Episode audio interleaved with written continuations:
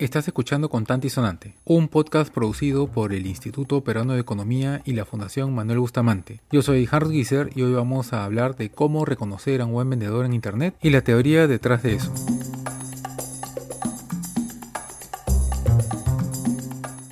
Llevamos varios meses con una pandemia que ha tenido un profundo impacto en nuestro estilo de vida. Muchos de nosotros salimos de nuestras casas lo menos posible a la calle y hemos volcado nuestra atención a las compras online. Es decir, mucho de lo que antes comprábamos en la calle, en una tienda, en un centro comercial, a un ambulante, debemos adquirirlo ahora por internet, haciendo uso de alguna de las plataformas especializadas que existen para ello, como mercadolibre.com o como Facebook Marketplace. O si no, entrando a alguna cuenta personal de alguien o a la página web de alguna tienda o de algún negocio que ofrece justo eso que nosotros queremos comprar. Esto nos lleva a un problema concreto. ¿Cómo podemos confiar en lo que nos ofrece? ¿Será realmente un buen producto? No lo podemos saber porque no lo podemos palpar, no lo podemos agarrar antes de comprarlo. ¿Cómo podemos saber si se trata de un buen vendedor?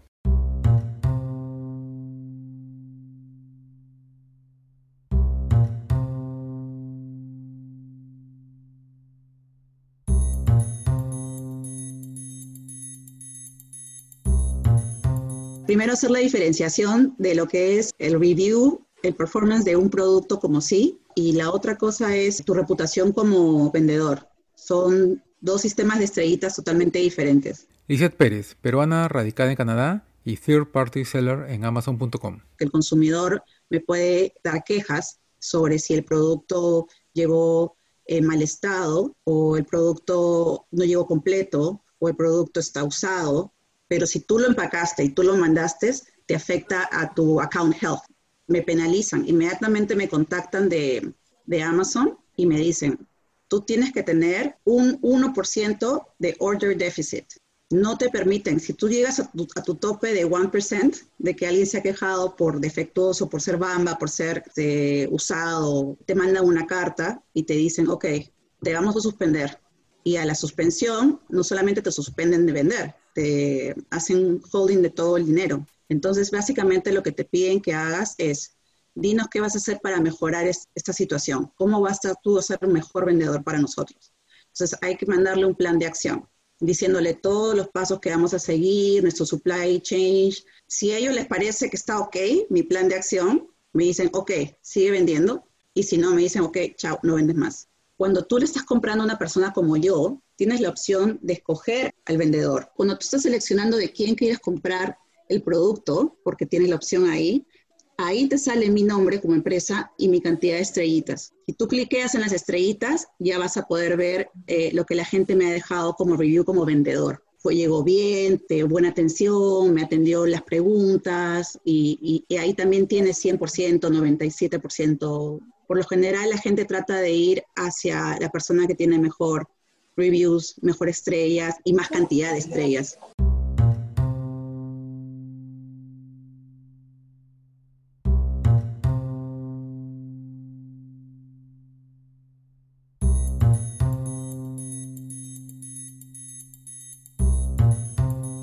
los sistemas de donde el que más vende es aquel que tiene un mejor reputación frente a su comunidad, tienen una premisa de premiación a aquel que nunca ha incumplido la norma o aquel que tiene el mejor rate posible.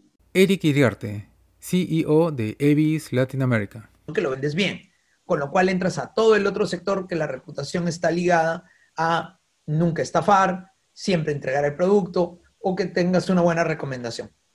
Del otro lado, tienes sistemas donde esto es parte de la respuesta.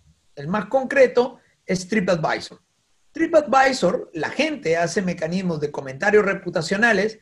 Ah, esto estuvo súper bien, vengan a este lugar, aquí hay cucarachas, no vengan nunca más.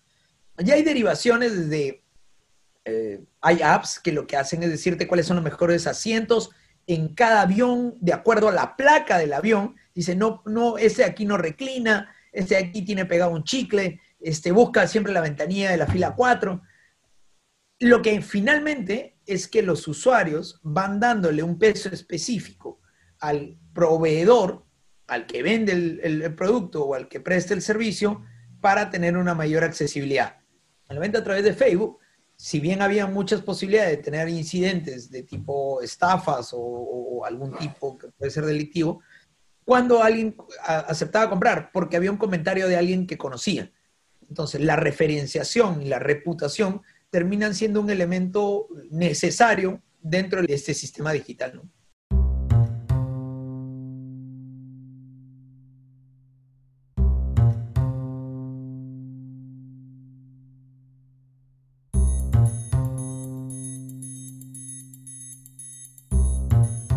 Si compro un artefacto dañado en una tienda, puedo regresar a esa misma tienda con mi recibo y pedir que me lo repongan. Si ellos se niegan, me voy en copy o utilizo el libro de reclamos que deberían tener ahí disponible. No obstante, ¿qué pasa cuando el vendedor existe solamente en internet? Si me falla, le puedo mandar un correo electrónico, pero ¿qué incentivo tiene él a hacerme caso? Podría desaparecer, cambiarse de cuenta, o si no, simplemente podría ignorar mis correos. En ese caso habría perdido mi plata y eh, tendría pues un mal rato porque tendría que buscar otro proveedor y sería una complicación. Entonces, para generar confianza en los compradores, estas plataformas suelen tener un sistema de reputación. En Amazon, por ejemplo, son las estrellitas. Si uno quiere comprar algo en especial, tenderá a hacerlo a un vendedor que tenga la mejor reputación posible, lo que se refleja en la mayor cantidad de estrellitas posible. Todas las plataformas serias de hoy en día tienen algún sistema parecido. Así se genera confianza en los compradores de tal manera que se fomenta a que efectivamente haya esa transacción y así se asegura que la plataforma siga viva.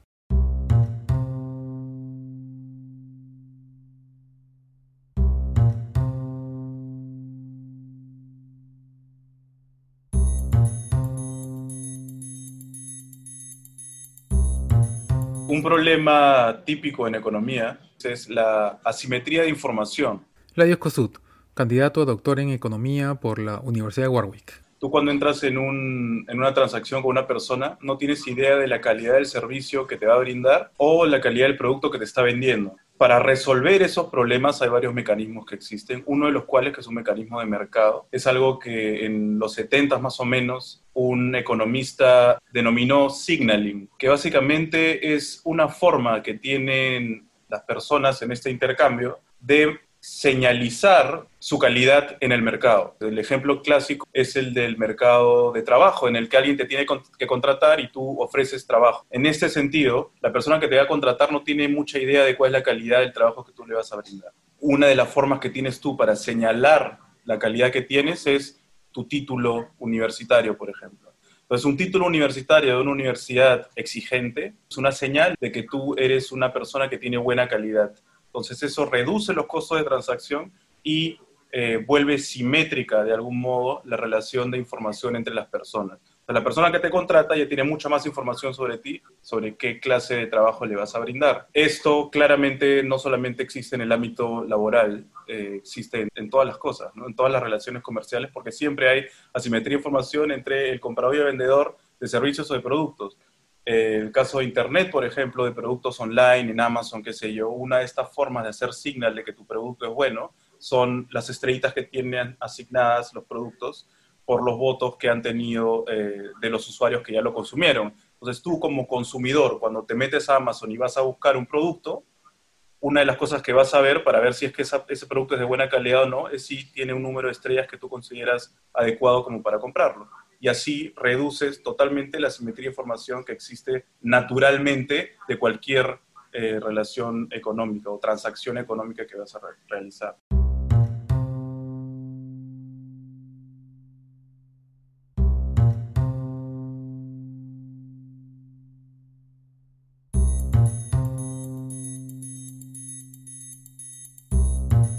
El economista que introdujo el concepto de signaling fue Michael Spence en un paper que publicó en 1973 aplicado al mercado laboral. Luego esta idea fue aplicada a otros muchos mercados para resolver el problema de la asimetría de información. Esto se aplica, por ejemplo, en el mercado de valores. Empresas con buenas finanzas y a las que les está yendo bien necesitan formas de dejar en claro al público en general que son sólidas y que es un buen negocio invertir en ellas y no en algunas otras empresas que parecen ser buen negocio, pero que no necesariamente lo son. No obstante, esa señal debe ser creíble. Como el Estado debe interesarle que esos mercados sean eficientes, a veces incluye exigencias que van en esa dirección. En el caso de los mercados de valores, todas las empresas que cotizan en la Bolsa de Valores de Lima publican una vez al año una memoria en la cual revelan información auditada por un tercero, de tal manera que la gente pueda ver en blanco y negro, con cifras ahí, a cuál realmente le está yendo bien. A veces es el mismo mercado el que genera esos sistemas. A veces es el Estado el que debe intervenir brindando información sobre las empresas para poder fomentar más eficiencia. Por ejemplo, en el mercado de las universidades, al publicar información sobre la realidad de los egresados de distintas universidades y cuántos son contratados y cuáles son los sueldos promedios de las distintas carreras, se puede evidenciar cuáles universidades son malas y están estafando a sus alumnos. Una ley universitaria tan dura como la que tenemos actualmente, que limita hasta la edad de los profesores, ya no necesita ser tan restrictiva, porque el mismo mercado coge esa información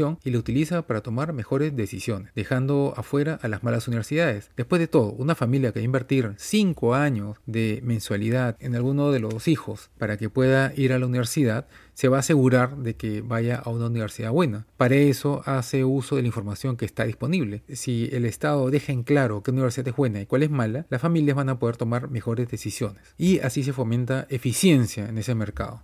Y eso es preferible a estar imponiendo barreras a la entrada, con moratorias a la creación de nuevas universidades o estas intervenciones que tenemos actualmente en la cual el Estado, a través de un NEDO, puede imponerle una serie de condiciones que no necesariamente sean muy razonables a las universidades privadas.